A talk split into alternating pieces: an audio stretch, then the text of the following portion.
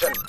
Junction. After Six Junction. アフターシックスジャンクションここからはカルチャー界の重要人物を迎えてお話を伺うカルチャートークのコーナーです今夜はゲーム音楽作曲家の下村陽子さんですお願いしますはい、よろしくお願いします。はい、よろしくお願いします。いらっしゃいませ。改めまして、はじめまして、よろしくお願いします。はじめまして、よろしくお願いします。お邪魔しております。いえいえ、あの、大変光栄でございます。えーこちらこそ光栄です。もうね、島村、下村陽子さんといえば、ゲーム音楽の世界では本当に大御所でございます。いやいや非常に歴史がそんなことはないですけどいや、でもた、もう、関わられた作品のねえ名作揃いですよ。タイトルと数からゲーム音楽を作ってきたと言ってもそうですね。過言ではない。いやいやい。やめっ歴史とともにあるうなやアナウンサーは非常にゲームも詳しくてですね。あそうなんですか。やははい。り、下村さんのね、手掛けられた作品もいっぱいもう音楽聴いてると思います。いろいろ小さい時から歩んできたので。もうこう、もう光栄です。本当にありがとうございます。はい、では下村さんのご紹介、まずはですね、はいうなやさんの方からご紹介お願いします。下村陽子さん大阪だ大阪音楽大学短期大学部卒業後カプコンの音響制作家で活動を開始されましたストリートファイター2をはじめアーケードコンシューマー問わずさまざまなゲーム音楽の制作を担当してきました。90年代スクエアスクエア、えースクエア現在のスクエアエニックスに移籍されまして主に RPG ゲームの音楽を担当しライブアライブ聖剣伝説レジェンド・オブ・マナマリオ RPG などの楽曲は今もなおゲーム音楽フリークから熱い支持を受けています、まあ、その後フリーに転身されてからコンスタントに作品をリリースし今年1月に発売された「キングダムハーツ3」でも楽曲を担当するなど現在もシーンの一線で活躍されています。はいということでもうねここに僕らのあの下村陽子さんの担当楽曲のごく一部ですけどね、時系列でこう並んでますもうもう凄まじい作品が並んでますからね。ね、ストリートファイター2もそうですし先ほど上がったやつ以外で僕らやってたので言うと僕はやっぱトバルナンバーワンめちゃめちゃやってたんでめっちゃ、めっちゃ懐かしいはいです。すごいレアなとこはい、しかもトバル。ナンバーワンのダンジョンモードをすごいやり込んでたというね あれでございましてすごいところ来ましたね。うなやさんとねパラサイトイブやったりとかねまた、またこれレレアなところですね。キングダムハキングダムハーツもーツですねでありがとうございます最近で言えばファイナルファンタジー15もう本当にありがとうございます。たくさん遊んでいただいて。最高でした本いや当にもうありがとうございます。はい嬉しいですね。まあそうやってこう後ろで流れてるだけでもたぎるものがありますからね。僕ね ありがとうございます。はい、ということで、あの、とはいえやっぱりそのでゲームの長い歴史の中で、はい。特にそのやっぱスペックの変化によって、い。そのゲーム音楽の作り方等もかなりはい。変化してきてると思いますので、はい。そのあたりちょっと、えー短い時間ではございますがおはい。話伺えればと思います。はい。まずですね、えっと下村さん、えっと卒業後ね大学卒業後、はい。カプコンに入社されますが、はい。あの最初からゲーム音楽作りたいというような意思が現れたんですか？どうあのげ最初からというか、まあ、あのまずそういう職業があるって、まあ、ネットとかもないのでわからないので、えええあのま、全くそういうこと考えてなかったんですよね。うんうんでもあのこうまあ、就職短大なので2はい。年の時に就職しなきゃいけないっていう時に、ええ。まあ、どこかに就職しようと思っていろいろまあ探してる時に、はい。まあ、あの学校の掲示板に貼り出されてて、でそれを見てあこんなしこんなこんなのえ私でもこれこの就職試験に合格したら、うん。この曲作りとかできちゃうわけと思ってあのそこが本当にやろうと思ったきっかけですね。なるほど、はい。カプコンの、えー、と音響制作家というところそうですね。88年にはい。音響制作家サウンドクリエイター募集ってなっててサウンドクリエイターなんかかっこよさそうだなと思まって、あ、いいきなりそうですよね。サウンドクリエイターなれるのかっていう感じもねしますもんね、はい、当時でもカプコンってどういう雰囲気だったんですか？そうですね。あの音その音楽の部署自体は割とこう、まああのまあ和気あいあいと、うんうん。まあその仕事に関してはまあやっぱり私はこう一番まあ下っ端で入ったので、まあ、すごく厳しくはしてもらう、ええ。厳しくはあったんですけれどもでもすごくあのみんな仲良く楽しくやってるっていう感じで、はい。そうですね。なるほど、はい。当時だとそのやはりその例えば家庭用ゲーム機でも,、はい。もうハードそのもののもうスペックがめちゃめちゃ限られた状態じゃないですか、はいはい。やっぱりその中で音楽制作するという、まあ、難しさ、はい。あるいは面白さ、はいこうクリエイティブとしてのこう可能性みたいなところはいもありましたか、そうですね。やっぱりあのまあそもそもファミコンとかって本当に3音まあよく言うんですけど、うん。まあ、あの3音とノイズ1音しか出ないので、え。まあ、まずその4音で作らなきゃいけ4ない音ですよねそうですね。その上効果音で大体2音ぐらい持ってかれちゃうので、あのそうかピュンピュンとかそういうそうですね。もんピュンピュンっていうのとも含めて4音しかならないんですそうか。だからピュンで例えばピュンで当たる音、はい。爆発とか入れたらもう大体埋まってきちゃうっていう。そうですね。まずだから効果音は今でこそいくつもの効果音がもう派手になりますけれども、昔はな必ずどの効果音が一番優先になるかっていう、はい。あののが決まってて効果音も、はい。それで効果音がこうたくさんなったりはしないんですよね、基本的に大体は後から出たものの方がまあ、うん。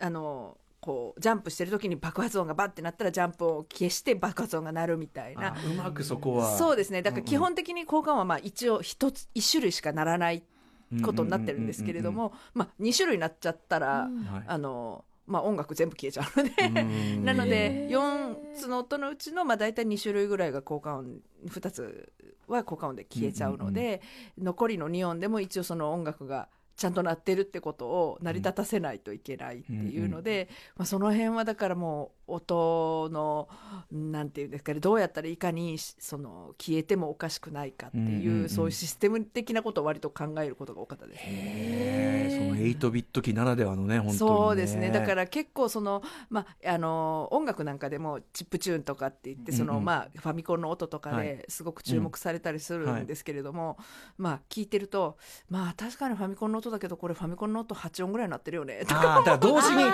ら音,、よね。音がファミコンでも同時になってる時点でそれはゲームのその実際のあれとは違うわけですね。そうですね。なのであの疑似的に効果音がこう鳴ってるようなそういうこうなんていうんですかね。こうあの演出みたいなのを曲の中にしても、当たり前ですけど消えないじゃないですか、は。はい。もう本当実際のゲームっていうのはやっぱり効果音が鳴ると消えちゃうので、なるほどねぜひそこら辺まで再現した チップチンミュージックをどなたか作ってくだちゃんさいかしらと。音抜けよと その瞬間は。まあ私が知らないだけかもしれないんいですけれども。やいやいやでもねそっか。あアーケードの場合はもうちょっとあれですね多少はビットはそうですね。アー上がりますよね。ケードも、まあ、私がやってた頃はちょっと増えて、はい。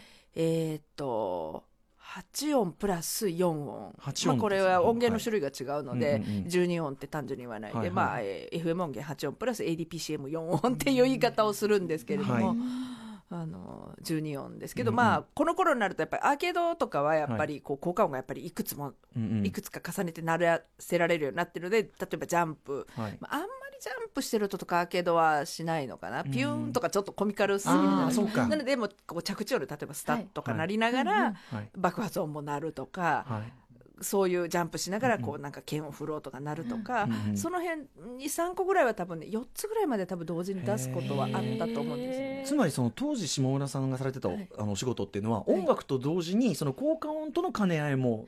そうですね。あの両方基本的に一つのタイトルで音楽関係というか、まあ、その音関係一人なので、はい。当時は一番私が最初にやった頃は、うんうん。なので、えー、と効果音から、えーあとはこうボイス取りからも全部え自分全部されるってことですか？そうですね。だからあのそれこそスト2の頃とかは、はい。あの私がこうあのマイクを向けて「すいませんあの昇竜拳ってお願いします」みたいな昇竜拳って、で昇竜拳って時にこうでっかいこう、まあ、昔おなぜかオープンリールだったり使ってたんですけど、はい。ガシャコンとか言ってって撮って。ます、ええー、その当然その最初はそういうアナログなやり方で撮って。いやもうアナログですねうん本当に。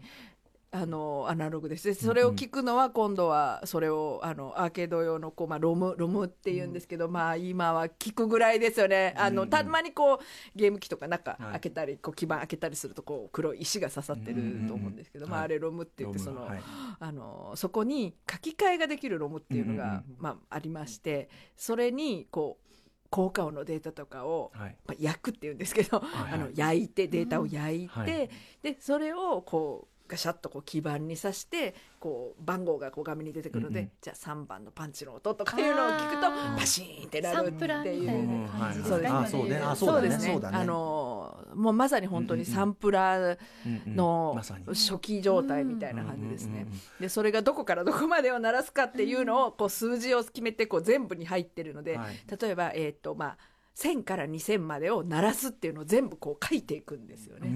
そうすると1000から2000だとあのパンチの音がこれが鳴りますとかっていうのでたまに数字を間違えると次の音とかの頭が鳴ってあパシッパッとかなっちゃうんですよね。そういうなんか結構アナログな世界でですもね。全部のシークエンスをもうその想定してというかってことですよねその流れをねゲームそうですねあのシシーケンスというわけじゃなくて、その何番から何番まではこの音が出しますっていうあの出ますっていうのをつリストを作ってそれをプログラマーさんに渡すと、プログラマーさんがじゃあこのあの中パンチの音を出すので2000から3000まで鳴らしますねとかっていうのをプログラマーさんがあのそれを読んでくれるみたいな。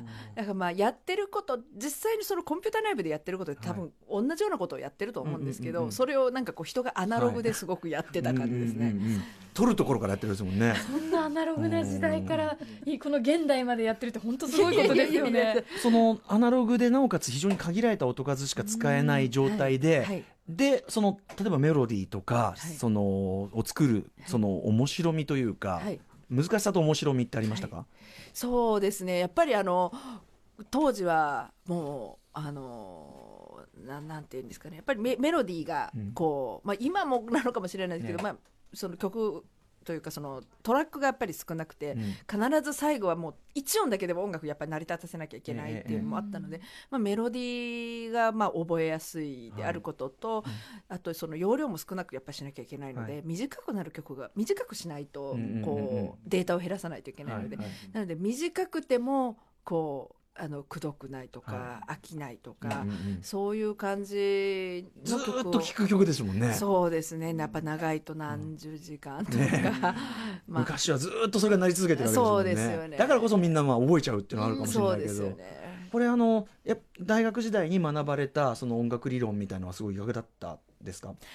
うん、そうですね。あのなんかその頃はなんか全然役に立ってないと正直思ってたんですよ、うんうんうんやっぱりあの作る曲ってそういうやっぱりクラシックとかではないので、はい。でも私その作曲専攻でもないので習ったのは本当にその音楽クラシック音楽のまあ基礎の基礎の部分みたいなところしか習ってないのでいやもう全然役に立たないなって思ってたんですけどむしろこの10年ぐらいがすごくー。なんか、やっぱりあれ習ってなかったらこういう曲作れなかったなって思うことがやっぱりすごくたくさんあってそれがまあまあ、クラシックに関係なく、あの他のジャンルの曲でも、うんなんかその、うん。それがあそういうのを習ったからこそやっぱりできたなって思うのはたくさんありますね。はい、あのまあそのどんどんハードも、はい。ハードもスペックがこう進化してきて、はい。ある意味こう例えばどんどんどんどんやれることの幅が広がってくるわけじゃないですか、それによってやっぱりゲーム音楽あるいはゲームにおける音のその作り方当然全然変わってくるわけですよね。そうですね。あのまあ、昔はやっぱりその内蔵音源もともとはこうあのハードにしか入ってない音源、うん。次が、まあ、サンプリングスーパーファミコン以降あと、まあ、あの他社さんのものとかでもそうなんですけど、まあ、あのアーケードがそうですねアーケードとかであと FM 音源ってちょっとまあうんうん。いい音源になって。でその後まあそのサンプリングはい。でもう少ないようなサンプリング、うんうん。で少しずつ少しずつやっぱり使える音が増えてきてで今やっぱりもうストリーミングで、はい。あのまあなん何でも鳴らせる、はい。もう CD と一緒のことができる、まあ、なんだったらあの CD 以上に2曲同時とかでも平気で鳴らせるので、まあ、はいそのやってることっていうかその音質自体はもう CD とまあ全く変わらないことができるようになってきてるんですよ、ね。自由度はまあ非常に高い状態。そうですね。もそうなると今度はそのゲーム音楽としてはい。そのどうやるかみたいなのまた全然心構え変わってくるんじゃないですか？そうですね。ただまあやってること自体はあんまり変わらなくてやっぱり皆さんこうそのゲーム音楽独独特のところって、あのまあ、やっぱりインインタラクティブというかこう、はいはい。あの双方向というのか、はい。例えばこう、ユーザーさんがこう、何かボタンを押した時に何かが変わるとか、今すごくそそうですこが、ね。あの自然に音楽が流れていて、はい。であるシークエンスになってこう、はい。例えば戦いの場面になると、はい。小説感覚とかが崩れないまま、はい。ごく自然にこうはい。戦いの音楽にはい。こう変わっていったりするじゃないですか。そうですね。あれとかをそうですね。それこそあのパラサイトウェブっておっしゃってたんですけど、まあ、ちょっと前なんですけど、はい。パラサイトウェブの頃からとかも結構、まあパラサイトウェブだけじゃなくてもうその他でも上松さんとかもやってた、あのファイナルファンタジーのはい。昔のバージョンとかでもいろいろ試みていることではあるんですけれども、うんうん。あの時代からこう、まあ、ボスがか姿を変えたら曲が、まあ、変わっていくっていうのは、うんうん実はそのええ私はパラサイトウェブで最初にやったんですけど、はい。であのこうデータの中にまあええ特殊なコマンドを埋めていって、はい。あのつ次こうこのこのこのユーザー操作が来たら次へ行くとかあのそういうのが一応こうなんていうんですかね、うんうん。動くようにはなってて、はい。それが今はやっぱりもっとあのプログラム的に進化して、うんうん。それをもっとあのプログラム側で制御ができるようにあ今なってきてます。プレイしててこれどうやってなってるんだろうって思うことないですか。でも今まで正直気にして私がその例えば本当に「パラサイト・イブ」だったり「ファイナルファンタジー」の世代から始まったので、はい。もうそれが当たり前だったんで疑問に思ったことがないんですけどよく考えてみればそうですよね。前だったらやっぱりそのボス戦だったらボス戦のシークエンスに変わって、あとボス戦の音楽ロードがあったりしてそうそう。そこで変わったり切れ切れ目があったんだけど、今もうなんかシームレスにしかも、あの音楽として破綻してないのが僕不思議なんですよね、だからね。そうですね、まあ、作る時にもできるだけ、まあ、あの本当に一曲みたいにつながってるように作るっていうのは結構大変なんですけれども、えええまあ、できるだけそのどんな状況でつながってもまああまりおかしくならないようにっていうのも曲作りの時から考えてて、えあのキングダムハーツなんかでも初代の一番最初のあの「お前は何をこう選ぶか」みたいなのとかってシーンがあるんですけど、あそこもユーザー操作さんによってこういつ次のステージに変わるかこうボタンを待ってる時間があるので、そこも自然に切れないように次の曲へ続く、つながっていくっていう実は仕組みもその時も入れていて、はいそういう感じで、あのーやってますねやっぱ基り。本的にねこうゲーム音楽ってずっと、要するにその普通の音楽と一番違うのは僕尺が決まってないってことだと思うんですけど、そのトータルの尺が、うん。あのどんぐらい聴くかは分からないじゃないですか。ねはい。何をどのぐらい聴くかは分からないのに、その僕はさっき言ったようにその例えばその小説で偶数展開小説の偶数展開がちゃんと守られてたり、はい。それでこうこっちがこうそんなに気持ち悪く聞こえないようにあ今ちゃんとなんかあの小説展開守ってるなみたいな、そうですね。やっぱり小説線崩れると、はい、気持ち悪いですね。そうですね。なのでそこはこういろいろこう絵のエフェクトだったりとかまあいろいろなものをこう要素を重ね合わせてやっぱり音楽単体でパッて変わるってなると、はい。やっぱりこう、まあ、人によってはこうあ今変わったなってやっぱりバレがちになるんじゃないかなっていうのもあるので、まあやっぱりこう、うん。あの絵の方ですごいバーンとそのボスが変身する時とかにまあ盛り上げたりとか、あの効果音をちょっと派手に鳴らしたりとかまあいろいろそういうた、まあ、他のその要素との連携もして、うん。あのこうスムーズにできるだけ、うんうん。